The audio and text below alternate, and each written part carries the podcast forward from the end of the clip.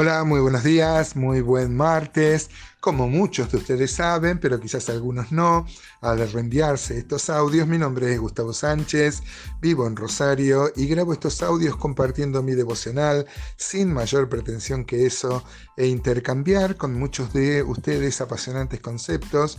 Yo sé que en esta amplia y generosa cofradía hay, personas que escuchan estos audios, que nos comparten inclusive los pensamientos. Ayer tuve el debate con dos personas, con dos hermanos, con dos amigos, eh, que me hablaban que no puede ser que el hombre esté en esa condición como muerto espiritualmente, pero es lo que dice la palabra de Dios. Ayer este, habíamos visto solo tres versículos y ahí acabara, si se nos quedara eh, eh, trunca la revelación, si hasta acá llegara la carta a los Efesios, sería este, nefasto, eh, nos dejaría sin esperanza. Pero gracias a Dios continúa y el versículo 4 empieza con un pero, pero Dios, ¿no? Así que acá vemos el contraste entre nuestra perdición, entre nuestra condición de muerto espiritualmente y el amor de Dios. Dios nos ama y nos ama demasiado como para dejarnos así muertos. Así que Él nos insufla vida, la vida verdadera, la vida de Dios. Hay dos palabras griegas que hablan de vida. Una es bios, de donde viene la palabra, por ejemplo, biología, biotécnica, biodegradable. Y otra es la palabra zoe. Zoe habla siempre de una vida este, que no tiene nada que ver con la vida bios. Y siempre que se habla de la vida eterna, de la vida que da Dios, se usa la palabra zoe. Todo pecador convertido es un pecador salvado, librado del pecado y de la ira. La gracia que salva es la bondad y el favor libre e inmerecido de Dios. Él salva no por obras de la ley, como vamos a ver en el versículo 8, sino por la fe en Cristo Jesús.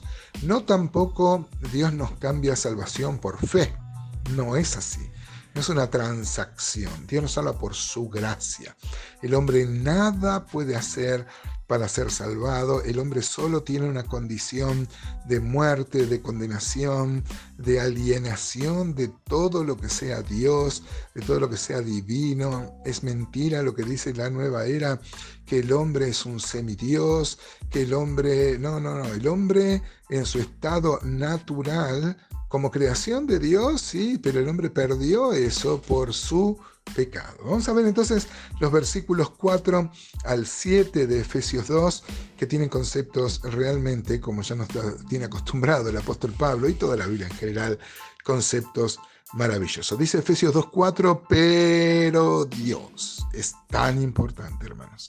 Pero Dios, que es rico en misericordia, por su gran amor con que nos amó, aún estando nosotros muertos en pecados, nos dio juntamente vida con Cristo.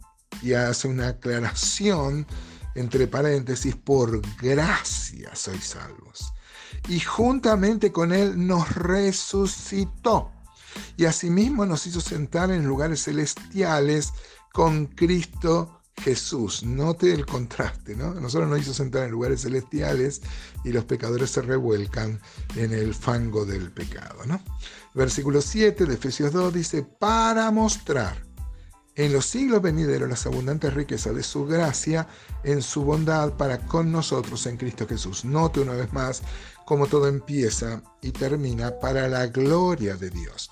No es ni siquiera el hombre y sus necesidades el centro de la atención y del proyecto y, del, y de la intención de Dios, sino Dios y su gloria, no el hombre y sus necesidades.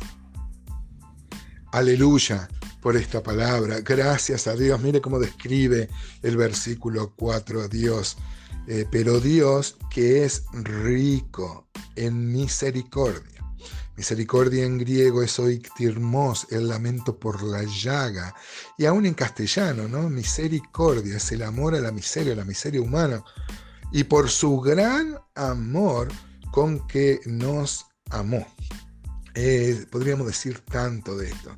Nos maravilla hermanos, cómo Dios se apiada de nosotros y planea y urde un plan en la triunidad de Dios para salvarnos, para liberarnos de esta condenación que nosotros mismos trajimos a nuestra vida. Por eso dice el 5 que aún estando nosotros muertos, como decíamos ayer, muertos que caminan, muertos que aman, sienten, se reciben de grandes eh, títulos universitarios, pero están muertos y no tienen a Cristo. Nos dio vida juntamente con Cristo, nos resucitó, ¿no? Tiene que haber una resurrección espiritual para que haya una resurrección también en el futuro este, de nuestro cuerpo. Los tesalonicenses decían que la resurrección ya se había efectuado, igual que los corintios. Eh, esta es una, una, perversión de esto, pero nos habla de cómo ellos sentían de que habían pasado de muerte a vida. ¿no? Está bien, se habían equivocado, como que no iba a haber otra resurrección. Eh, muchos entre los corintios, por ejemplo, negaban la futura resurrección, pero esto nos habla, en el fondo, si analizamos un poquito más, de la conciencia que tenían de que hubo una resurrección espiritual. Digo, yo no estoy este, diciendo que los judíos estaban acertados, inclusive los judíos se bautizaban por los que ya habían muerto.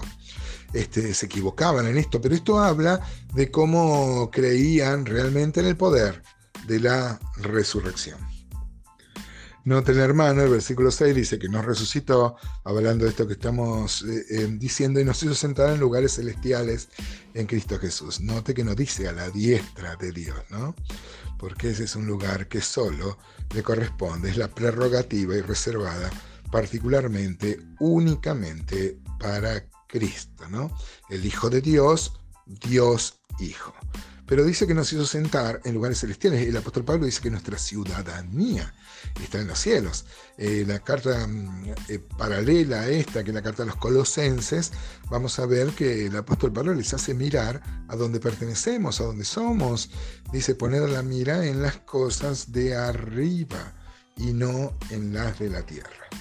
Y dice el 2.7, ¿para qué? Para mostrar en los siglos venideros las abundantes riquezas de su gracia en su bondad para con nosotros en Cristo Jesús. Esto Dios lo hace para mostrar su tremenda gracia, su misericordia, eh, restaurando a personas caídas, dando vida a los que estábamos muertos. Hermanos, este, lo hemos dicho varias veces, pero mm, Dios nos ha librado primero de la pena del pecado ¿no es cierto?, al salvarnos. También nos ha librado del poder del pecado en esta era, en el proceso de la santificación.